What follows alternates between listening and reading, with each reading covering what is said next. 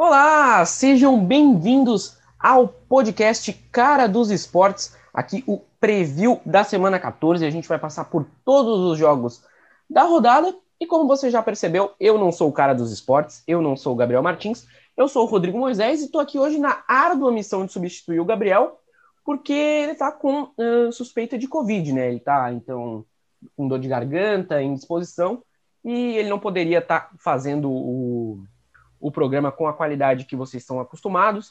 Uh, ele também não vai poder fazer o esquenta da rodada lá no domingo de manhã. E aí tá vendo se ele vai conseguir ter condições de fazer o podcast pós-rodada. Mas, para fazer esse preview, ele nos convocou e nos convocou porque, obviamente, eu não estou sozinho. Já já vou apresentar os outros é, convidados do programa, mas sempre lembrando que o podcast Cara dos Esportes e todo o conteúdo que o Gabriel produz é um oferecimento do programa de apoiadores do Cara dos Esportes. Os planos começam em 10 reais e além de ajudar o trabalho dele, você também tem direito a conteúdos exclusivos, como podcasts essas semanais, newsletters, grupos no WhatsApp, conteúdo dos melhores amigos no Instagram. É bastante coisa legal, além de você, obviamente, ajudar um produtor de conteúdo independente. O link para você é, consultar aí os planos vai estar na descrição do seu agregador de podcast.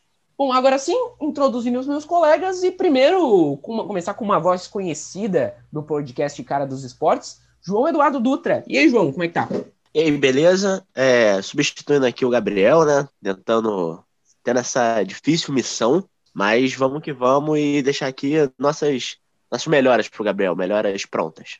É, nossas melhoras aí pro Gabriel também, para a família dele e quem vai nos ajudar com essa missão de substituí-lo é um estreante no programa Cara dos Esportes, o meu amigo de Floripa Ghosts, de flag football, ele que também é da seleção brasileira de flag football, joga nos dois lados da bola, no ataque e na defesa. Ele também é head coach do Desterro Atlantis, time feminino de flag aqui de Floripa. E, além do mais, também produz conteúdo pro Washington Football Brasil. É um prazer recebê-lo aqui, Nicolas Quadro.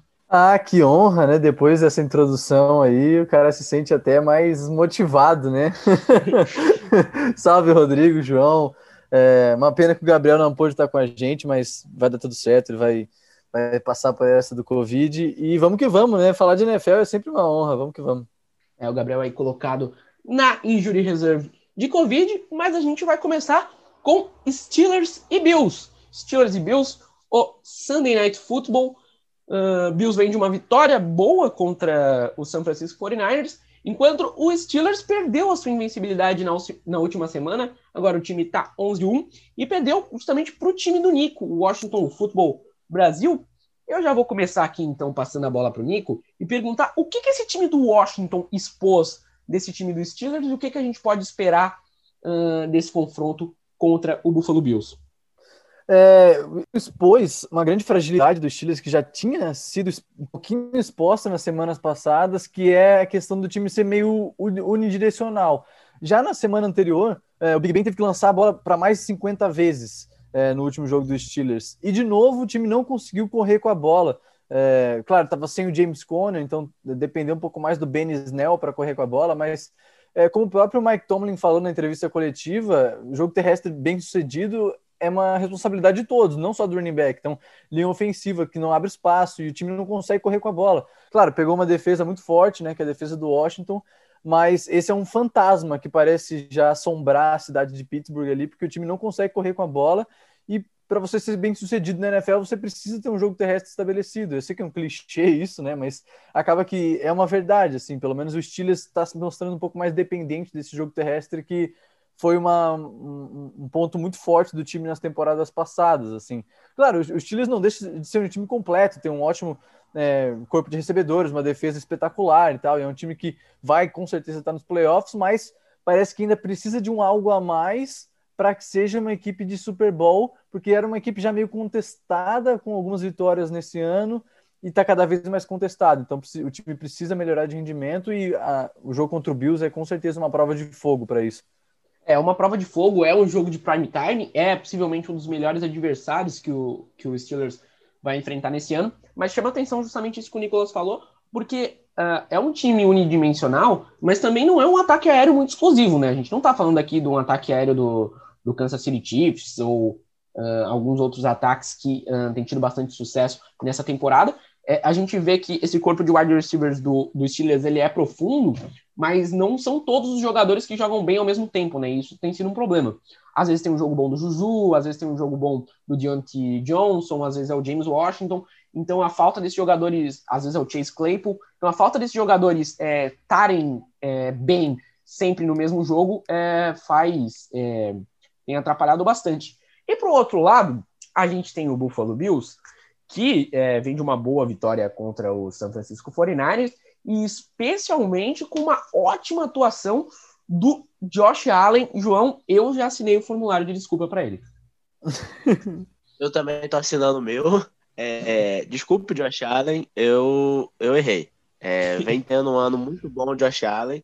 Não é, não, teve um início de ano muito bom, chegar até botar aí na discussão de MVP, não chegou a esse nível, mas de novo vem, teve uma ótima partida contra o San Francisco 49ers, vem sendo um quarterback muito bom e é um dos principais motivos para o Buffalo Bills estar aí na liderança da divisão, muito provavelmente vai para os playoffs, então é, é, é um quarterback que cresceu muito esse ano e foi muito ajudado também pelo seu head coach, pelo seu GM. A chegada do Stephon Diggs foi é, excelente para ele, vem sendo um dos melhores wide receivers da NFL. E agora vai, eh, se os Steelers vai enfrentar um teste de fogo contra os Bills, provavelmente o melhor adversário que eles vão enfrentar até agora na temporada, os Bills também vão enfrentar um teste de fogo. Se o Josh Allen está jogando muito bem, agora vai enfrentar a defesa dos Steelers, que é uma das melhores da temporada. Tudo bem, a secundária pode ser a parte fraca dessa defesa? Pode. Mas ainda assim, ele vai enfrentar um front seven que é espetacular, um front seven que, que vem jogando muito bem, e um TJ Watt que está aí talvez na disputa para ser o jogador de defesa do ano. Então é, é, é um teste de fogo. Vamos ver como é que o Josh Allen vem de uma partida muito boa e se ele consegue manter esse nível para enfrentar uma defesa que é uma das melhores da NFL. É verdade, né? E, enfim, o jogo vai ser à noite é, lá em Buffalo e a gente sabe como que é, né, o clima às vezes ele pode ser hostil. Não que em Pittsburgh não seja, né? Mas é, exato, a gente sabe é. que, que lá em Buffalo as coisas estão um pouco complicadas. A gente tem 16 jogos para falar aqui. Pode falar, Nico. É, eu ia dizer que nesses jogos, nos anos passados, a gente costumava ver o Josh Allen fraquejar, assim, né? Esse é o tipo de jogo que o Josh Allen, no terceiro quarto, ele ia sofrer um fumble que seria retornado para touchdown. Mas em 2020 a história está um pouco diferente, assim. Ele teve poucas baixas esse ano, esse ano, mas muitos bons jogos contra boas equipes, né? Como foi o caso do jogo contra os Seahawks, que né, o, o Bills teve uma excelente atuação. E o Josh Allen também, né? Lógico. Eu gostei que o Nicolas teve aí a, a compacência de chamar o, o Seahawks de uma boa equipe, especialmente na defesa. Mas, obviamente, eu não vou deixar aqui de pedir os palpites. E o Nicolas que está estreando, então já vou colocar ele no fogo. Nicolas, Bills e Steelers, quem vence? Ah, o Bills vai levar. Eu vou de, eu vou, eu vou entrar na cartinha do Josh Allen também de pedido de desculpa. eu acho que o Bills vai levar. João? Eu acho que os Steelers retornam ao caminho das vitórias com uma partida feia, mas das Steelers. É uma partida feia e, e com vitória dos Steelers. Então eu vou fechar aqui o 2 a 1 para Floripa, 2 a 1 para Buffalo Bills. Meu palpite é que Buffalo vence os Steelers. E quem está muito interessado nessa vitória uh, do Buffalo Bills é o Kansas City Chiefs, que vai a Miami para enfrentar, enfrentar o Miami Dolphins. É, os dois times vêm de vitória. O Chiefs venceu o Denver Broncos no último Sunday Night Football, um jogo um pouco estranho. O time do Chiefs aí acabou não conseguindo engrenar, especialmente uh, na Red Zone. E o Dolphins, é, uma vitória tranquila, tranquila, especialmente dentro de campo, né? Fora o clima esquentou um pouco ali com o Brian Flores e os jogadores do Bengals, mas uma vitória aí sem muitos problemas. Bom, eu vou começar para o João. Ô, João, o, a gente sabe que o, que o Miami Dolphins ele é um time que tem como ponto forte a sua defesa. E, porém, o ataque ele não vem engrenando, especialmente com o Tua de quarterback. Qual é a expectativa que a gente pode ter uh, desse time do Dolphins para esse ataque engrenar e também para essa defesa tentar segurar o Chiefs? Porque é uma coisa, uma coisa é segurar o, o, o Cincinnati Bengals, ou, ou o próprio New York Jets, mas o Chiefs, o buraco é bem mais embaixo, né, João? Sim, sim, é, o ataque vem tendo problemas desde que o Tua entrou. É, talvez ele teve, teve aquela grande partida contra o Arizona Cardinals, mas fora isso, não vem sendo o início de temporada que, que o torcedor do início de temporada do Tua, é claro, que o torcedor dos Dolphins queria. É, eu acho, eu acho que não é nenhum absurdo você falar que o ataque se movia melhor com o Ryan Fitzpatrick, que era, era, o, era o quarterback titular, mas é, o Tua é o futuro, ele tem que, tem que jogar. E o Brian Flores não vai tirar ele nesse momento. Já, já tirou ele naquela partida. É, os, não conseguiram vencer os Broncos. E, mas agora é tentar confiar na defesa. Mas como você falou, o time seu buraco é mais embaixo. É, é um time que, que vem ganhando jogos e parece sem fazer muito esforço. É, tudo bem, teve uma partida estranha contra os Broncos, já teve também a partida estranha contra os Raiders, mas nunca parece que o Chiefs está dando aquele 110%. É a partida que a gente tem que ganhar. Sempre parece que o Chiefs está meio em, em, em, ponto morto e ganha quando precisa ganhar.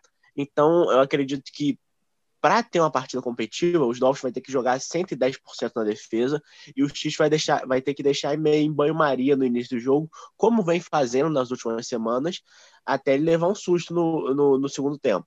Então, é, eu acredito que para os Dolphins o segredo é esse, porque porque realmente é difícil de acreditar que esse ataque vai vai vai vai aguentar uma disputa, um shootout contra o contra-ataque dos Chiefs. É, é verdade, mas ao mesmo tempo também é bom a gente ressaltar que a recíproca é verdadeira, né? O Chiefs foi um time que teve um pouco de dificuldade contra a defesa do Denver Broncos, que vem jogando bem, mas também não é, é não é aquela defesa do Denver Broncos que a gente viu no Super Bowl uns anos atrás e também não está entre as, a, as cinco melhores na temporada, por exemplo, que é o caso do Miami Dolphins, né? E aí eu passo a bola então para o Nico perguntar se se preocupa de alguma de alguma maneira essa ineficiência do, do Kansas City Chiefs, especialmente quando a gente está falando ali na red zone, né? Porque é aquilo, o Chiefs teve dificuldade contra o contra a defesa do Denver Broncos, só que a defesa do Miami é melhor e tem potencial para transformar esse, esse vacilo do, Kansas City Chiefs em turnovers, e aí a coisa pode complicar. É, eu, eu acho que não, não, não chega a ser, como é que eu vou dizer assim, preocupante, porque se você uhum. parar para pensar, você ainda tem um, uma espécie de, de, de, de, Space Jam no seu elenco, né? Você vai olhar para o seu elenco, meu Deus, eu tô com um Space de Monstars aqui, né? É o ataque, esse é o ataque do Chiefs. Mas assim, realmente, é eu tenho a plena certeza, de acordo com como o João falou, que o Miami pode deixar as coisas bem interessantes aqui. É, principalmente se o Miami for. Acho que a chave para o Dolphins nesse jogo é ser efetivo em terceira descida é, contra o ataque do Chiefs. É, que foi o, o fator chave para o Raiders conseguir uma boa vitória lá na semana. Nem lembro que semana que era, mas no começo de, de outubro, já faz quase dois meses essa derrota do Chiefs. Mas se o Miami for efetivo em terceira descida defensiva contra, contra o Chiefs, é uma chave para você vencer o jogo. A gente viu um jogo meio encardido contra o Broncos agora do Chiefs, mas é porque tem muita coisa que a gente pode levar em consideração. Confronto de divisão é sempre encardido. O time do Denver é bem encardido, um time difícil de você vencer, mesmo tendo um ataque muito pobre, né? É, então eu acho que não é de se preocupar essa, essa falha em red zone, essa, essa pequena queda do ataque do Chiefs, porque ainda tem muita coisa pela frente, tem muita coisa para passar debaixo dessa ponte. E o Chiefs tem um calendário bem interessante né, nessa reta final da temporada. É, pegou Tampa Bay, pega agora Miami, é, depois pega o, o, New Orleans Saints. Então são bons jogos aí que o Chiefs pode usar como preparação para os playoffs, né? Eu acho que o Miami pode fazer esse jogo bem interessante. Assim, é claro que eu ainda vou picar no Chiefs, mas é, o Brian Flores realmente faz um trabalho excepcional e, e uma eventual é, vitória do Miami também não seria um, uma catástrofe aqui. É, eu concordo, né? E, e, assim, uma vitória de Miami contra o Kansas City Chiefs, acho que coloca o Brian Flores é, de vez é, nessa conversa para treinador do ano, né? O Chiefs, então, aí, que agora tá de olho nesse seed 1, uh, tem um calendário complicado pela frente, como o Nicolas já falou, né? Veio o jogo difícil contra Denver, uh, agora pega Miami, depois pega o Saints, e o Dolphins, por sua vez, está ali na briga por playoffs, né? Como o João já ressaltou, uh, é importante colocar o Tua para também já desenvolver ele para o futuro, mas o Dolphins ainda pega Chiefs, pega o Patriots, pega o Raiders num confronto direto e termina com o Bills, então é algo bem interessante para Miami, vai ser é, importante que consiga aí, é, se vencer esse jogo, se coloca numa situação bem interessante para playoffs. Mas, João, Dolphins e Chiefs, quem vence? Eu acredito na Kansas City Chiefs. É difícil imaginar duas partidas estranhas e confusas do, do Kansas City do ataque do Kansas City Chiefs em seguidas, né? É verdade, eu até estava conversando com, um, com o Gabriel que o ataque do Chiefs parecia que estava dando tudo errado para eles e eles mesmo assim estavam ganhando do Denver Broncos. Né? Eu acho que é um time que tem, essa, é que tem essa, essa capacidade e eu acho que não vai ser diferente contra o Miami Dolphins. Então aqui a gente com a nossa primeira unanimidade do programa com o Chiefs vencendo o Dolphins. Agora eu vou passar para outro confronto, né? É, bom, fui, fui eu que escolhi a pauta, então vocês podem me criticar se vocês não gostaram dos jogos que que eu escolhi, é, tem bastante. É, são 16 jogos, né? Depois de muito tempo. São 16 jogos por enquanto, né? A gente não sabe se a, a NFL vai adiar mais algum. Porém, é, eu escolhi aqui para a gente falar de Vikings e Bucks, porque eu acho que são duas equipes que estão em momentos muito parecidos e são duas equipes que estão na briga direta pelos playoffs, pelo wildcard da NFC. É, o Vikings está 6-6, vem de uma boa sequência de vitórias. O Bucks vem num momento difícil na temporada, teve bye na última semana, mas está 7-5, então as duas equipes ali é, empatariam em caso de uma vitória do Minnesota Vikings. E, Nicolas, é um jogo que é importantíssimo para as duas equipes, hein? Ah, é um jogo fundamental para as duas equipes. Eu, eu, eu, tenho brincado com, com quem eu tenho conversado sobre o Vikings, que o Vikings é um time que ele não sabe o que, que, ele é, ele não sabe se é bom, ele não sabe se é ruim. Nem o próprio Vikings sabe o que, que ele é. E o próprio recorde do Vikings diz isso. Né? O Vikings é uma equipe que está 6-6 na temporada, vence alguns jogos que a gente fala como é que eles venceram e perde alguns jogos que a gente fala como que eles tiveram a capacidade de perder esse jogo. Mas eu acho que esse jogo é mais crucial ainda para o Tampa, é, por mais que o Tampa tenha uma vitória a mais na temporada, é, porque o Tampa vem de resultados muito ruins, assim. Até fez um jogo interessante contra o Chiefs, acabou sendo derrotado, mas o Tampa era uma equipe com uma das maiores expectativas para essa temporada e, e, a divisão parece já ter escapado, né, para o New Orleans Saints, que é uma equipe que se encontrou e está cada vez mais distante, até porque o, o, Tampa dominou os jogos de confronto direto. É, mas o Tampa precisa brigar, brigar, brigar para uma vaga de wild card e jogos contra o Vikings são jogos que você olha na tabela e conta vitória na hora do Tampa Bay fazer a sua, a sua montagem de tabela, sabe? Eu acho que esse jogo é fundamental para o Tampa, para o Vikings também, mas ainda mais para o Tampa por causa da expectativa que se criou em cima da equipe, assim. É, é verdade, né? Eu fico me perguntando como é que deve ter a cabeça de um torcedor do, do New Orleans Saints vendo esse jogo. Se ele quer que o rival de divisão dele perca e tenha chance de ficar fora dos playoffs, ou se ele quer que o Minnesota Vikings chegue nos playoffs, né? É, eu sinceramente não sei o que está passando na cabeça do torcedor do Saints nessa hora. Mas, João, esse time do Minnesota Vikings é um time estranho, né? Porque uh, atuações muito irregulares, um time que quase deu um jeito de perder para o Jacksonville Jaguars uh, do possante Mike Glennon. É um time que depende muito do é, Dalvin Cook correr muito com a bola, e a gente sabe que isso às vezes é um problema. E assim, a defesa do, do, do Bucks é, acho que ela acompanha essa irregularidade do time, mas uma coisa que ela faz bem é parar o jogo terrestre, né, João? Sim, sim, é, vai ser. O Minnesota Vikings é um dos times mais confusos dessa temporada. Teve um início de ano é, quase catastrófico. É, o Kirk Cousins teve um início de ano bem ruim, mas vem jogando melhor nas últimas semanas. Conseguiu recuperar um recorde de 6-6. Agora tá, tá aí sem, sem, sem derrotas a mais, né? Mas ainda assim não é um time que, que te salta o olho, não é um time que você fala, pô, tá numa crescente, esse time vai, vai causar problemas nos playoffs. Ainda não é esse time, como você falou, teve uma partida estranhíssima contra, contra o Jacksonville Jaguars, teve a ponto de perder, lembrando que o Jacksonville Jaguars teve a bola na prorrogação, é, depois do, do, do Minnesota Vikings é, for, ir por punch, então um field goal teria ganhado o jogo para os Jaguars. Aconteceu que o Mike Glennon, Mike Glennon o jogo, mas. é, mas é um time que ainda não salta os olhos, mas está na briga. E o Tampa Bay Buccaneers vem num momento estranho da temporada. É, começou meio mal, aí teve uma crescente muito grande, onde parecia que ia ser um favorito, e depois vem aquele jogo contra o New Orleans Saints, o New Orleans Saints acaba com o Tampa Bay Buccaneers, e desde então o time ainda não conseguiu recuperar esse status de talvez ser um favorito ao Super Bowl. É, é, um, é vem da semana de bye, a gente sabe como o Brady é depois da semana de bye, você deu uma semana a mais pro cara de 42 anos é, descansar, é, trabalhar um pouco mais, acredito que o Tampa Bay Buccaneers tem tudo para se recuperar, recuperar sua moral nesse jogo e tentar alguma coisa mais. E sobre os Saints, eu acredito que os Saints estão é, não torcendo para os Bucks, porque para torcer para rival de divisão não pode. Estão torcendo contra os Vikings por, pelo histórico recente que mostra que os Saints têm meio que o número do, dos Bucks em partidas, né? É, o, bom, é, eu acho interessante esse ponto que o João tocou sobre a Bay, porque além de, claro, o, o Tom Brady tem esse histórico de se preparar é, é, se preparar melhor aí depois dessa semana de descanso. Mas o Bucks era um time que estava sofrendo com algumas lesões ali no ataque, né? E às vezes, às vezes não é nenhuma lesão de tu tirar o jogador do jogo. Mas é o Chris Godwin não conseguiu jogar todos os snaps, o Mike Evans está machucado, o Gronkowski, que a gente sabe que por natureza ele convive com lesões e esse ano também não está diferente. Então, essa semaninha a mais aí, especialmente no fim, né? Eu, não lembro da gente ter tido uma baita tão tarde numa temporada, acho que deve dar um gás interessante para o Bucks. E por isso eu acho que eles vencem o Vikings. Foi o seu palpite também, né, João? Sim, sim, eu acho que dá para ver Buccaneers essa partida.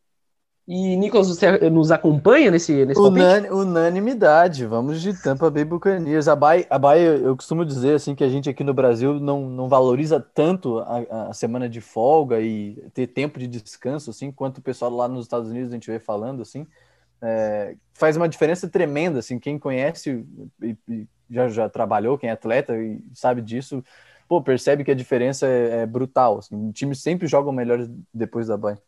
É verdade. O Nicolas pode ter certeza que se tem uma pessoa que valoriza a Bay, sou eu. E agora a gente vai para Ravens e Browns. Ravens e Browns, Monday Night Football. Uh, as duas equipes que vêm é, de vitórias. O Browns, uma vitória, diria que até surpreendente pela maneira que foi, né? O time aí abriu uh, uma vantagem é, absurda contra o Tennessee Titans, até, su até surpreendente. O Ravens já teve um jogo um pouco mais uh, tranquilo contra o Dallas Cowboys, mas assim, é um Monday Night Football que vale muito. E assim, é... João, eu, João, eu tinha umas expectativas contra esse time do Browns. O Kevin Stefanski foi o era o meu candidato a treinador do ano, mas assim, se você me dissesse que a gente ia chegar na semana 14 e a gente ia ter um Browns e Ravens uh, ali numa briga direta por wild card da EFC com os Steelers já praticamente garantindo a divisão, eu confesso que eu não ia acreditar, João. É, vai ser um, vai ser um jogo interessantíssimo, importantíssimo, e mas como você falou, talvez um pouco inesperado porque pelo que se desenhava essa divisão. Muito se achava que o Big Ben voltando de lesão, poderia não ser isso tudo. É, sai para lá, os dois quarterbacks novos vão brigar aí pela, pela segunda posição, e é o que está acontecendo é, Ravens e Browns, é, os Ravens que tem um ano é, abaixo do esperado, né, principalmente depois do que foi o ano passado, que foi o ano passado, principalmente Lamar Jackson, MVP, etc, etc, é, agora tendo que brigar pela segunda posição da divisão, tendo que brigar por um lugar de wild card, então é, é tentar recuperar um pouco da moral do que foi o ano passado, e uma vitória contra os Browns é importantíssima para isso, porque uma derrota que praticamente, não praticamente, mas deixa o caminho muito interessante para os Browns para conseguir essa vaga no wildcard, que não é a única, mas ainda assim é na frente dos Ravens. E em relação aos Browns, é, é um time meio estranho. É um time que, que é, consegue misturar partidas boas onde, onde o time corre muito bem com a bola, é, faz tudo certinho e passa aquela sensação que o Baker Mayfield está segurando o time um pouquinho, que ele não, que o time está meio que fazendo um plano de jogo ao redor dele, fazendo tudo o suficiente para ele não para ele não estragar. E partidas como foi a última, onde ele tem a explosão ofensiva no primeiro tempo, a nota, se não me engano, foram 38 pontos no primeiro tempo. Isso. Acho que foi isso. 38 pontos e, e praticamente garante o jogo. E ainda assim, no segundo tempo, deixa os Titans voltar. Tudo bem, não chegaram a passar nenhum medo, nada, mas os Titans é, ganharam o segundo tempo de 28 a 3, se eu não me engano. Então é, é, é um time bem confuso e vai precisar de uma consistência maior para vencer os Ravens, que, pode não, que podem não ser os Ravens do ano passado, mas ainda assim são um time que, que tem sua identidade garantida, vão correr com a bola, o Lamar Jackson vai correr com a bola e a defesa vai tentar é, criar turnovers para cima do Baker Mayfield. É, é, uma grande certeza que a gente tem na vida é que o Lamar Jackson vai é, correr com a é, bola. Ele, ele... Pode falar, Nicolas. Não, eu ia falar que esse é um confronto muito louco, porque no ano passado a gente pega aquela campanha é, incrível do Ravens, que teve nas primeiras semanas uma derrota para o Browns, né? naquele, naquela temporada do Ravens quase perfeita do ano passado. E, e aí vem esse confronto de novo, e o Ravens realmente voltou a fazer o que gosta de fazer, né? Então, contra, o, contra o Cowboys nesse jogo de terça-feira, correu para mais de 200 jardas. E, e, é isso que o, que o Ravens tem que fazer. Só que o, o Browns acabou de enfrentar o Derrick Henry, né, que é provavelmente o melhor running back da NFL no momento, nessa questão de correr com a bola, e teve um excelente jogo com o Derrick Henry. É, Derrick Henry correu para 60 jardas em 15 tentativas, então uma média de 4 jardas ali, nada muito é, destaque. Então, o Browns tem feito bons jogos e não sei se eu posso assinar cartinha de desculpas para o Browns já, vou esperar mais um pouco, porque, é, de fato, o Browns teve é, um schedule mais fácil nessa temporada. Jogos contra franquias é, que estão decepcionando muito esse ano, como é o caso do Eagles e do Texans, mas o Browns mostrou que é um time que sabe vencer qualquer tipo de jogo nesse ano, né? Então, teve aquele próprio jogo contra o Texans, que foi um jogo que ventou uma barbaridade, o placar baixíssimo, 10 a 7, um jogo bem estranho, o Browns foi lá e venceu. Aí teve o jogo agora contra o Titans, que foi um tiroteio, né? Principalmente no primeiro tempo ali pro lado do Browns, que conseguiu anotar touchdown de tudo que é maneira, e venceu também. Então, na, na NFL não interessa se o seu calendário é fácil, se é difícil, você precisa dar um jeito de vencer um monte de tipo de jogo de maneiras diferentes, e o Browns tem feito isso, então a gente tem que reconhecer isso, saca? Então, é, é bem possível que uma vitória do Browns aconteça, principalmente porque o Ravens tem mostrado falhas aí nos últimos jogos. Né? É, o Browns é um time que, que sabe sofrer, né? Consegue ganhar jogos uh, uh, difíceis. Uma coisa que eu quero ressaltar é que na última partida o Rams voltou a correr muito bem com a bola, né? Então ali com o Lamar Jackson, com aquele comitê de, de running backs, o J.K. Dobbins, o Gus Edwards, Mark Ingram, mas é, foi contra o Cowboys, né? E a gente sabe que a defesa do Cleveland Browns é uma defesa é, é forte, a gente sabe que o próprio Cleveland Browns também é um time que gosta de estabelecer é, é, o próprio jogo terrestre. Então, assim, vai ser um confronto bem interessante. Eu imagino eu que os Browns eles devem estar mordidos depois daquela derrota um, que eles tiveram contra o Ravens na semana 1, né? Na semana 1 Sim. a gente viu um 38 a 6 pro Ravens e foi até que a gente achou, poxa, vai ser mais um ano que o Ravens vai vai continuar com tudo e o Browns de novo vai decepcionar. Mas aí o Browns depois engatou uma boa sequência de vitórias e o Ravens uh, aí começou a decepcionar. Então a gente, nesse momento, as situações são invertidas e a gente pode ver aí uma vitória do Browns consolidando a equipe como a segunda força da divisão, ou o Ravens um, aí um, voltando de vez, embolando ainda mais essa briga para os playoffs. Eu, particularmente, acho que vai dar Cleveland Browns. Nicolas, e você? Esse é um jogo difícil de apostar, cara. Esse é um jogo bem parelho para mim. Eu, eu vou de Baltimore esse jogo. Ah, Nicolas vai de Baltimore. Então a gente voltando aqui a discordar um pouco. João, desempate uh, a questão. Eu acho que vai dar Cleveland Browns nesse jogo. É, eu concordo com o Nicolas, é um jogo muito difícil de apostar, mas acredito que a questão de, do Cleveland Browns ter dois dias a mais para se preparar, é, que só jogou no domingo, vai ter aí oito dias até o, o, até o próximo Monday Night Football, e o Ravens já jogou ontem, teve toda aquela questão é, se o Des Bryant estava ou não estava com Covid, não vai mais jogar a temporada. Ele estava lá no campo, abraçando os jogadores dos Cowboys, uhum. e depois saiu a notícia que ele poderia ter testado positivo. Então é, vai ter confusão em relação a isso ainda. Verdade. Que daqui Browns nessa partida é, levando tudo isso.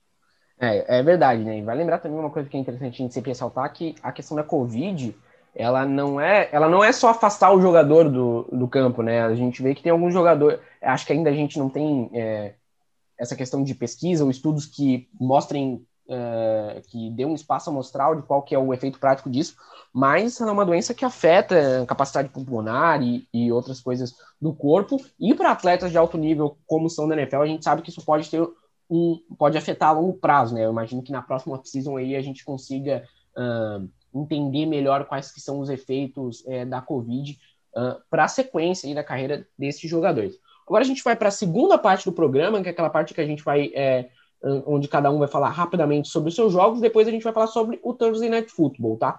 Mas vou começar com o João. João, Cardinals e Giants, um jogo de duas equipes brigando pelos playoffs da NFC. Verdade, é. Quem diria no início da temporada que Cardinals e Giants na semana 14 ia ser um, um, um confronto essencial para os playoffs. É, não diretamente, uhum. não que um time está brigando com o outro, mas os dois brigando em, sua, em suas próprias formas. Os Cardinals vêm na, na batalha aí no que talvez seja a melhor divisão da, da NFL, é, que os Cardinals nesse momento são o terceiro da divisão, né? É, atrás de Seahawks e Rams, não nessa ordem, mas é, tentando uma vaguinha de wildcard, é, tentando ver se, se, um, se um tropeço desses dois times pode gerar até um título de divisão, mas é, é uma divisão que está que tá muito acirrada é, no topo. Você não sabe o que vai acontecer, você tem três excelentes times, que tem suas falhas, é claro, mas três times que vem jogando um ótimo futebol, já jogaram em algum momento da temporada, e ainda tem o São Francisco 49ers que está sem quarterback, está tá tendo problemas, mas ainda assim é um time que não é carta fora do baralho, tem, tem uma defesa excelente, pode gerar problemas ainda. Então os Cardinals é, nessa briga, enquanto os Giants no polo oposto, na briga no que talvez seja a pior divisão da NFL, é, na briga ainda pelo título da NFC Leste, muito por conta da NFC Leste do que do próprio Giants. É, é, um, é um título que ninguém vai ganhar, é, três times vão perder. Então, é, o Giants está nessa briga para não perder. É, o Washington agora tá, é, também está nessa briga muito forte. E vamos ver qual vai ser, porque o Giants é um time que, tudo bem, está falando isso tudo, é uma das piores divisões do NFL. Não acho que o Giants seja um bom time, mas é um time que vem tendo uma crescente. Por mais que não seja aquela curva que você queria, é tá, tá levemente inclinada para cima. Então agora com o coach McCoy, depois de uma vitória categórica contra o Seahawks, então vamos ver se a gente consegue fazer a mesma coisa contra o Cardinals. Spoiler, acho que não, acho que dá Arizona Cardinals, mas ainda assim não vai tirar o Giants da disputa. É, então aí o palpite do João é o Arizona Cardinals. Agora vamos para Eagles e New Orleans Saints. É o jogo que chama muita atenção porque vai ser a estreia do, do Jalen Hurts como, é, como titular lá em quarterback lá na Filadélfia. O Doug Peterson bancou o Carson Wentz, né? Vale lembrar que o contrato do Carson Wentz que ele renovou começa a valer ano que vem. Então é uma situação um pouco complicada aí pro, pro Philadelphia Eagles. e o Jalen Hurts vai entrar numa fogueira, Nicolas, contra a defesa do New Orleans Saints. É, eu acho que é uma receita para dar errado. É, o, que, o que o Doug Peterson está fazendo. Ele, ele argumentou que ele quer uma fagulha que possa acender, sei lá, um ataque que a gente ainda não viu do Eagles nessa temporada, que o ataque, o ataque do Eagles nessa temporada é catastrófico, e ele, e ele passa pela péssima atuação do Carson Wentz, que eu tava falando até é, algumas semanas assim, que o Carson Wentz era a única coisa que se salvava desse ataque, porque se vê, a linha ofensiva tá toda baleada, ninguém, ninguém consegue proteger o Carson Wentz, os recebedores é, todos decepcionam, algumas lesões, e o Carson Wentz ainda conseguia segurar um pouco esse time, mas se você parar para pensar e olhar friamente, a temporada do Carson Wentz é ruim. E é uhum. é muito ruim para um cara que foi candidato a MVP há dois anos atrás. E é muito louco isso. É, mas enfim, é, essa é a realidade. Agora Jalen Hurts é o nome, é, e vamos ver o que, que, ele vai fazer. Eu acho que é um, é um teste completamente difícil para ele, porque ele vai enfrentar um time muito quente, uma defesa muito quente, que é a defesa do Saints que é uma defesa bem agressiva, né? A gente vê, eu até brinco com o Rodrigo que a defesa dos Saints gosta de quebrar o recorde de faltas cometidas, de jardas de falta cometidas cedidas numa partida, porque é uma defesa extremamente agressiva, mas eu acho que é um, é um, é um, é um jogo tranquilo para o Saints, assim. Até tem a possibilidade do Drew Brees voltar depois de lesão, ele que está com uma costela, problemas nas costelas, né, quebrar, trincadas e tal. Eu acho que existe essa possibilidade dele voltar, pelo que eu tenho lido, mas é, mesmo se ele não voltar, eu acho que o Saints ainda assim é favorito. É impressionante o que o Sean Payton tem, tem encontrado com o Taysom Hill, feito o Taysom Hill ser consistente, correndo quando precisa correr, passar, passado bem quando precisa passar, e eu acho que o Saints não vai ter dificuldade nesse confronto. É, então o Nicolas aí rasgando elogios pro, pro Tyson Hill, um abraço pro nosso amigo Anderson Espessato e também pro Lucas Inácio. E uh, agora é minha vez, vou falar sobre Cowboys e Bengals. Olha só como eu sou legal comigo mesmo na pauta, né? Uh, Cowboys e Bengals é um jogo. O Bengals aí é um time que está esperando a temporada acabar, né? Porque o Joe Burrow se machucou e basicamente é, minou aí é, as possibilidades da equipe uh, uh, nesse ano. acho que é um time que eu, eu particularmente gosto bastante do Zach Taylor. Eu acho que o Bengals tem que apostar na continuidade dele. E para mim agora é, é, um time que, que vai terminando o ano aí para tentar ver o que, que dá para aproveitar para o ano que vem. O Cowboys é uma situação um pouco complicada. a derrota, o time que está aí uh, alguns jogos atrás na liderança para buscar o título da divisão, então vai se colocar numa situação bem difícil, vai ser complicado uh, para o Cowboys buscar, mas se quiser ter um resto de esperança, precisa uh, vencer o Cincinnati Bengals. Acho que é um time que tem até melhorado um pouco nas últimas semanas, feito o que dá para fazer, problemas na defesa, Andy Dalton de, de quarterback. Acho que o Ezekiel Elliott, pelo menos na última partida contra o Ravens, voltou a ser um, running back bom, né? Ele que vinha sendo um dos piores da temporada, acho que é uma coisa que a gente tem que, tem que falar também. Mas acho que é um jogo que é, não deve ter muita. Acho que não tem muito que a gente falar. Para mim, o Cowboys vence a partida. Agora, eu, diria que a gente, nesse segundo bloco, a gente vai ter um dos grandes momentos desse podcast, que vai ser o João Eduardo Dutra falando sobre New York Football Jets contra Seattle Seahawks João, de 0 a 10, qual a chance de um crime acontecer nesse ano? É, eu espero que zero. Espero que zero. Acho que vai ser um jogo tranquilo para o New York Jets. É, sem esse susto que ele passou na semana passada. É, sem ter que virar o jogo faltando 5 segundos. Acredito que vai ser uma derrota tranquila. Os Seahawks podem abrir. É, a defesa dos Seahawks, que vem sendo um problema essa temporada, não vai ser um problema para esse ataque do, do New York Jets, que vamos, vamos encarar, não é um problema para ninguém. Então, mas é, a, a história desse jogo é o reencontro do Jamal Adams contra, contra o time do New York Jets. É, vai ser, eu acredito que ele vai estar muito motivado.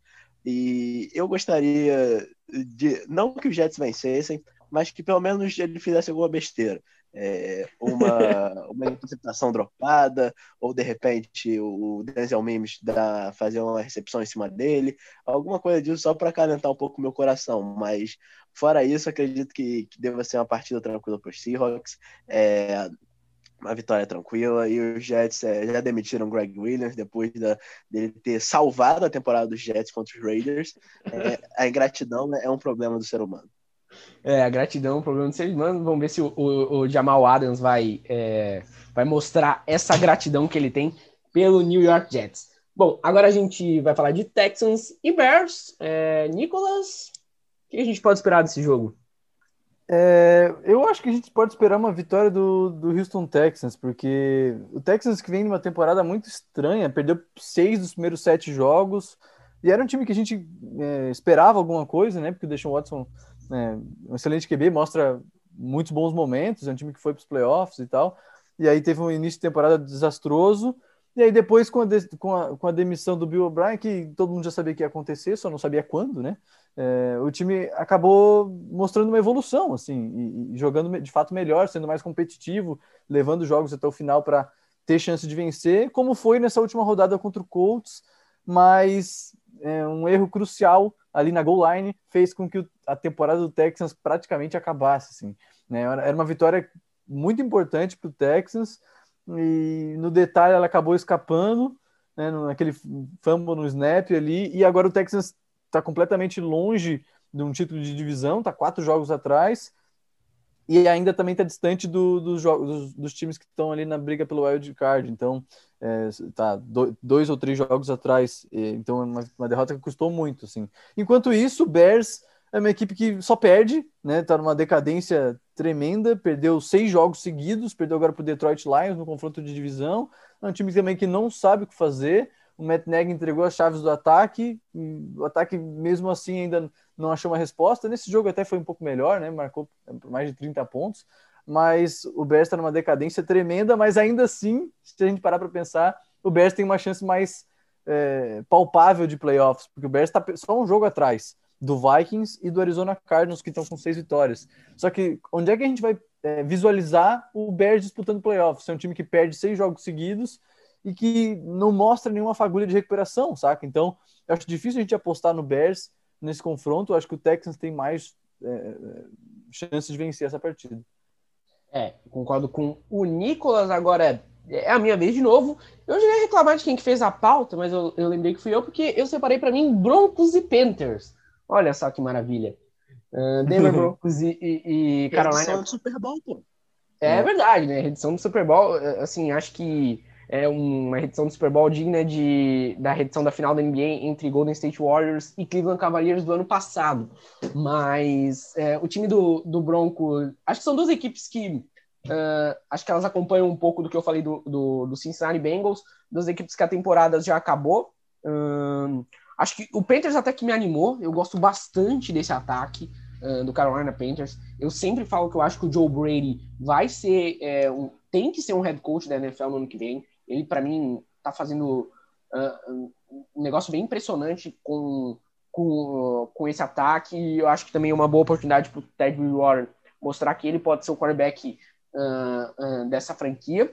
E, por outro lado, acho que o, o, Denver Broncos tá naquela de saber se desiste ou não do, do Drew Locke, né? E, eu acho que é um time que ainda vai apostar um pouquinho mais nesse quarterback. O Nicholas, por exemplo, gosta um pouco mais do Rock, eu gosto menos. Eu acho que, para mim, os skill positions desse time uh, eles elevam o nível do, do, do, do Drew mas é um jogo importante aí para ele tentar se provar contra o Carolina Panthers. Apesar disso, eu acho que o Panthers, até por conta desse ataque, é um time que talvez tenha a volta do Christian McCaffrey, eu acho que eles vencem o Denver Broncos. João, é, agora um confronto direto pelo wild card da, da AFC, Indianapolis Colts e Oakland Raiders, um jogo importantíssimo para as duas equipes. Verdade, duas equipes que sofreram na semana passada para vencer. É... Mas Indianapolis Colts, é, se não me engano, ainda está na disputa do título da divisão, mas se for os playoffs, muito provavelmente vai ser pelo card. E os Raiders também. É... duas equipes é, que vem tendo a temporada confusa. Os Colts é, perderam para o Jacksonville Jaguars, tudo bem, na semana 1, mas perderam. É, acho que foi os Colts, posso estar falando a maior besteira do mundo, mas tenho quase certeza que foi os Colts que perderam para os Jaguars. Mas. E os Raiders quase perderam para os Jets na semana passada, o que Nossa. quer dizer muito. Nossa. Então é. Então é, são duas equipes que estão que, que aí no, no marasmo da temporada. Tem um recorde positivo, ainda estão na briga pelos playoffs, mas em nenhum momento elas passam a ideia de ser um time que vão ameaçar é, nos playoffs, embora o Oakland Raiders já tenha Oakland Raiders, Las Vegas Raiders já tenha, já tenha vencido o Kansas Chiefs nessa temporada, uma partida muito boa e quase vencido outra vez. Mas ainda assim é, é um time que não inspira muita confiança, assim como já para os Colts. Então eu vou, eu vou no time desses dois times mais estranhos, entre aspas, eu acredito que vai dar o mais regular, que é o Indianapolis Colts nessa partida. É, eu também acho que eu falei é, Oakland Raiders, é, eu confesso que ainda não me acostumei. Então, Las Vegas Raiders fica aí o registro. E, Nicolas, agora o seu time, Washington Football Team, vai uh, enfrentar o, o 49 Esse jogo vai ser em Arizona, né? Na verdade, esse jogo não vai ser uh, em Santa Clara. Uh, não sei se isso vai fazer alguma diferença, ainda mais que a gente está aí é, por questão uh, do público, né? Mas, assim, o Washington é um time que vem numa boa fase, o Niners é o contrário, uma fase ruim, ainda com chance de playoffs. O que, que a gente pode esperar uh, desse confronto? Porque eu tenho a impressão que esse jogo acontece todo ano. Eu também tenho essa impressão. é verdade. Por mais que o 49ers tenha terminado com um recorde é, é, muito bom no ano passado, o Washington e o 49ers também se enfrentaram no ano passado. É muito louco isso. Eu tenho essa impressão também. É, eu acho que é um jogo interessante, assim, porque é, o 49ers ele ainda tem uma fagulha de, de, de, disputar playoff também, como eu falei, assim como o Bears está poucos jogos atrás do wild card, mas o 49ers precisa mostrar é, que consegue se virar mesmo com o Nick Mullins, assim, e ganhar de equipes fortes, como, como foi o Bills, e o 49ers não conseguiu fazer isso, foi dominado pelo Bills, o, não vou nem chamar de São Francisco 49ers, né? O Arizona 49ers. o, o próprio Kyle Shanahan falou né, na entrevista que, que ele acha que não tem tanto esse fator jogar é, em Arizona, porque de fato tá todo mundo jogando sem torcida, então aquela questão da torcida não vai pesar, e, acho, e é bem legal também essa, essa questão do Arizona liberar né, o estádio para o 49ers jogar. E, e, o Washington, por outro lado, é uma equipe que precisava vencer um jogo grande, né? De uma equipe forte e fez mais do que isso, né? Venceu uma equipe invicta na NFL e realmente mostrou que é uma equipe que está evolução, tá em evolução e está mudando o seu quadro com o Ron Rivera de, de, de técnico principal. É... Mais um jogo complicado para o Washington vencer. Eu acho que o Washington ainda talvez entre como favorito nessa, nessa partida depois do que mostrou contra o Steelers, mas não dá para esquecer que o 49ers tem uma defesa muito boa, né, de um coordenador defensivo que provavelmente vai ser head coach de algum lugar é, ou no ano que vem ou nos próximos anos, né, que é o, que é o Robert Sella. E, e o 49ers é uma equipe que, que, que, é competitiva, assim, mesmo com o Nick Mullins, é uma equipe que costuma dificultar jogos. A gente vê Fernando jogando às vezes no, no, prime time, vai jogar no Sunday night, no Monday night, é uma equipe que complica jogos assim contra o Rams ou contra outras equipes fortes. E, e eu não sei se é uma vitória fácil para Washington ou não, mas eu acho que o Washington vence essa partida pelo que tem mostrado nos últimos jogos, assim, uma defesa incrivelmente forte em pass rush e também na secundária, e um ataque que é aquela coisa, né? O Alex Smith é, segura um pouco o seu time na questão de produção ofensiva, mas ele é um cara que não vai sofrer turnovers, ele é um cara que vai cuidar bem da bola e tal. Eu acho que o Washington é, fa é favorito para vencer. Inclusive, esse jogo tem é, bastante história para falar, porque né, são muitos confrontos de jogadores contra sua ex-equipe. O Alex Smith vai voltar a enfrentar o 49ers. Do outro lado tem o Jordan Reed e o Trent Williams, que eram no Washington e agora estão do lado de lá. É, tem bastante história assim para destacar. É, bastante lei do ex aí, uh, lá em Arizona, né? É até estranho falar isso do 49 jogando em Arizona. Bom, agora eu vou falar de Falcons e Chargers, né? Obviamente, mais um grande jogo que eu escolhi para mim. Mas esse jogo, assim, eu acho que o que a gente pode esperar desse jogo é aquela partida que a gente vai ver direto os flashes no red zone, assim, porque são dois ataques bem explosivos. O Chargers é, acabou vindo de uma partida terrível contra o Patriots, perdeu de 45 a 0 mas eu acho que é, contra a defesa do Falcons a equipe vai se recuperar, e eu acho que a mesma coisa vale para a equipe de Atlanta, né? É, é um time que é, consegue produzir bastante, especialmente é, é, passando a bola, tá com um pouco de dificuldade na red zone, mas a defesa do Chargers não tem sido aquilo. Também são duas das equipes que mais entregam jogos na temporada, né? Então é, vai ser bem, assim, não sei se alguém vai querer ganhar esse jogo, mas assim, eu diria que um, um 38 a 38 é um bom palpite para esse jogo. Mas acho que dá Chargers. É... João, Packers Lions. Packers e Lions, confronto divisional. Os Lions é, renasceram das cinzas depois que o Matt Patricia foi embora. Tudo bem, foi só um jogo contra os Bears, mas ainda assim é, faz bem para a equipe tirar é, é, esse, essa âncora que estava mantendo o time abaixo do que ele podia jogar. É, o Matthew Stafford é, jogou bem, é, vamos ver como, como, como esse time reage agora, já numa segunda partida sem o Matt Patricia, como vai ser. E os Packers ainda na disputa pelo, por, por uma seed melhor nos playoffs, provavelmente vai ganhar a divisão. É, é um time que vem, que o ataque vem jogando muito bem nessa temporada. É meio diferente do que foi a temporada passada. A temporada passada a defesa foi o ponto alto do time, o ataque parece não, não, não encantava, não enchia os olhos.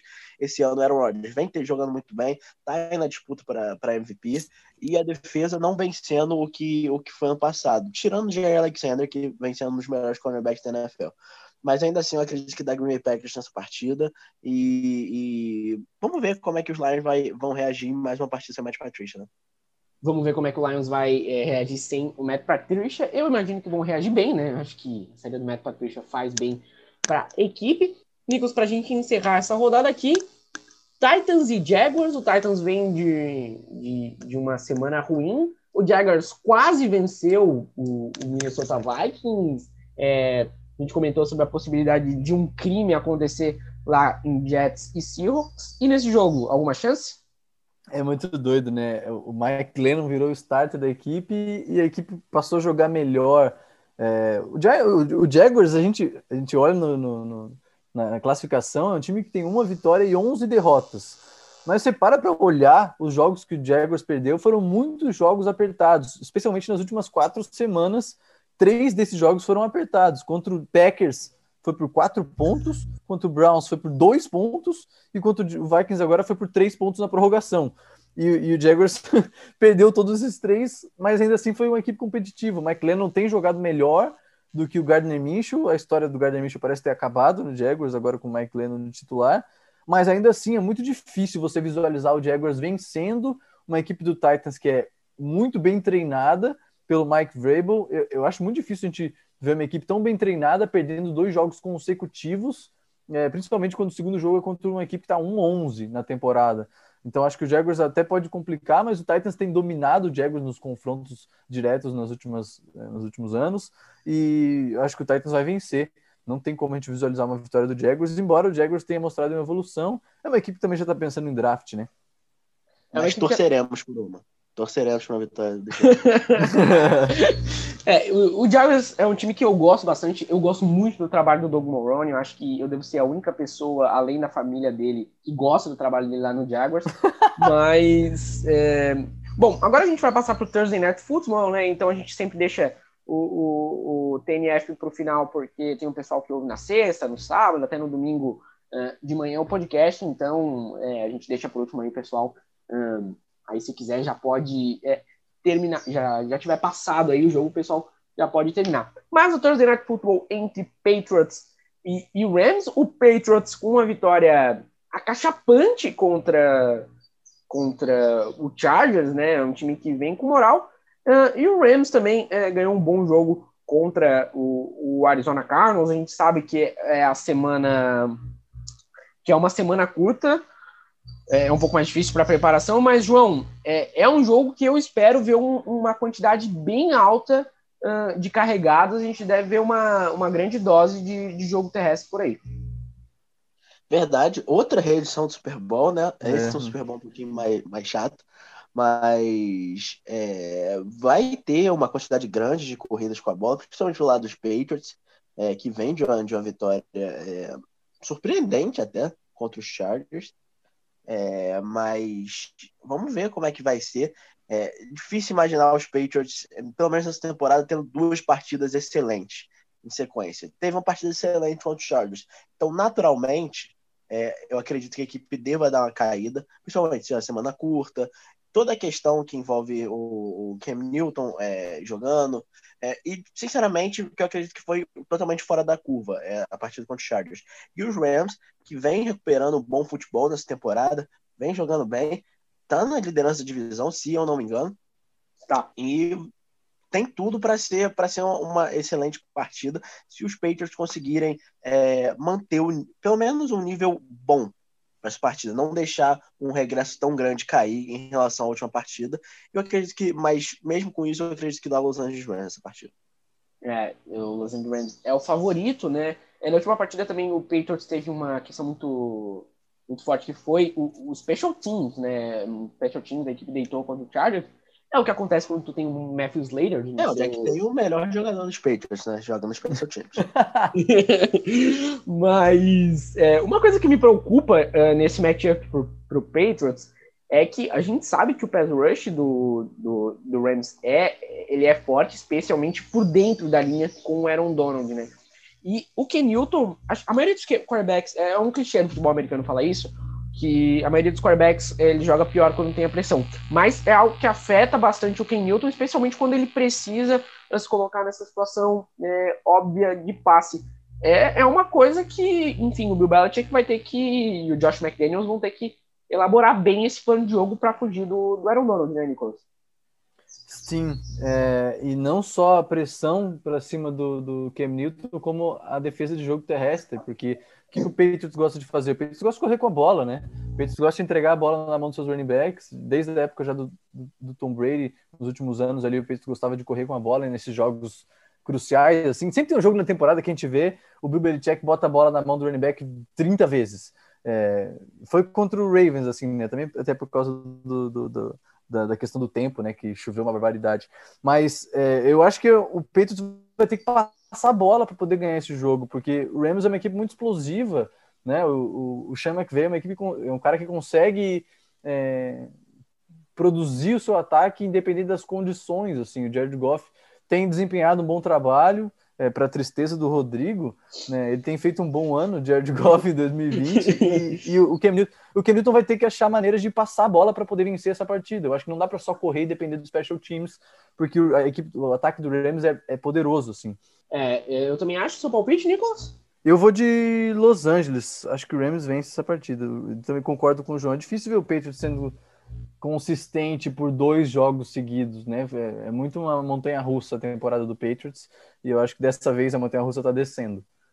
É, é verdade, é uma bela analogia aí do Nicolas. Eu também concordo que o Los Angeles Rams deva vencer essa partida. Então a gente aí com três unanimidades nesse podcast, né? E... Posso dar um destaque também sobre esse jogo? Pode. O Rams tem agora, depois da semana da, da última semana, a melhor defesa contra o passe da NFL em número de jardas totais, jardas uhum. de passe, jardas aéreas. Então, é, o número que me surpreende, assim, porque a defesa do Rams era boa, mas não, a gente não imaginava que chegasse a esse ponto, assim, né? E a defesa do Rams tá, tá realmente fazendo um ótimo trabalho. É, é verdade, né? E, e possivelmente esse número aí vai ser até inflado aí pela questão que eles vão pegar o, o, o Ken Newton e o Patriots, que é um time que não passa muita bola. Mas eu queria fazer um registro aqui que é, eu de fato tenho achado uma boa temporada do, do Jared Goff. É, ele tem jogado sim bem, né? É, colocado em algumas boas situações. Mas eu lembro que no único momento, eu lembro que eu estava assistindo um jogo do Rams umas semanas atrás, e eu falei, nossa, o Jared Goff tá jogando bem. E aí vocês já sabem o que, aconteceu na jogada seguinte, né? Eu não preciso muito nem é, descrever. Mas, bom, galera, uh, é isso. Esse foi o podcast Cara dos Esportes. Hoje sem o Gabriel Martins, que está se recuperando. A gente espera aí que ele, ele saia bem, uh, saia bem dessa, que aí, quem sabe, uh, já faça o programa pós-rodada no domingo. Ele vai manter vocês avisados pelas é, redes sociais. vou então aqui pedir pro João mandar aquele abraço. João, valeu. Valeu, gente. Abraço e de novo, melhoras rápidas pro Gabriel. É isso aí, né? João, seu arroba lá no Twitter é o Duca Underline JE, é isso? Isso aí. Só me Duca, seguir lá. Duca Underline JE aí, atualizações, um conteúdo bem legal sobre college football também. Que o João fa fala no Twitter, comenta bastante sobre college aí, você quer saber um pouco mais sobre o americano universitário. Nicolas, um forte abraço, sempre um prazer é, receber você aqui. E também aproveita, faz um jabá, fala aí sobre. Uh, divulga o seu Twitter e também divulga o conteúdo que você produz lá no Washington Futebol Brasil. Eu, particularmente, sou um grande fã da jogada da semana. Ah, muito, muito obrigado. É uma bem legal poder participar. É, vou intimar o Gabriel para me chamar de novo quando ele estiver saudável, tá? Porque eu quero voltar aqui para a gente trocar uma ideia com o cara dos esportes também. É, mas obrigado, agradeço a ele pelo convite, pela oportunidade, bem, bem, bem bacana. E realmente, é, eu, eu, produzo um conteúdo para a galera do Washington Football Team, né? Um time que eu torço e tal. Então a gente está nas redes sociais com o arroba Washington NFL BR tanto no Twitter, quanto no Instagram, quanto no Facebook. E, e, no YouTube eu faço um quadro sobre análise tática, né, de uma jogada por semana, ou duas, três jogadas por semana do Washington Football Team. E faço aquela famosa, aquele quadrinho verde, né, com setinha apontando para lá, zoninha do lado de cá. Então eu, eu, me divirto fazendo e a galera tem gostado bastante. Então quem quiser seguir pode ir lá no YouTube do Washington Football Team. O meu pessoal é o nquadro. E é isso aí. Obrigado, Rodrigo, João, pela parceria e o Gabriel pelo convite.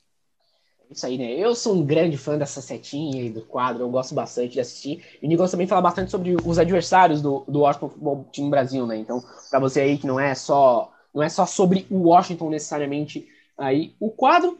Bom, mas eu também aproveito para me despedir. Eu sou Rodrigo Moisés, arroba Moisés Rodrigo com, com Z uh, lá, no, lá no Twitter. Foi um prazer poder estar tá, é, apresentando o programa aqui hoje e a gente deseja que o Gabriel ele possa voltar aí é, o quanto antes. Tá bom, galera? Valeu, tchau, tchau.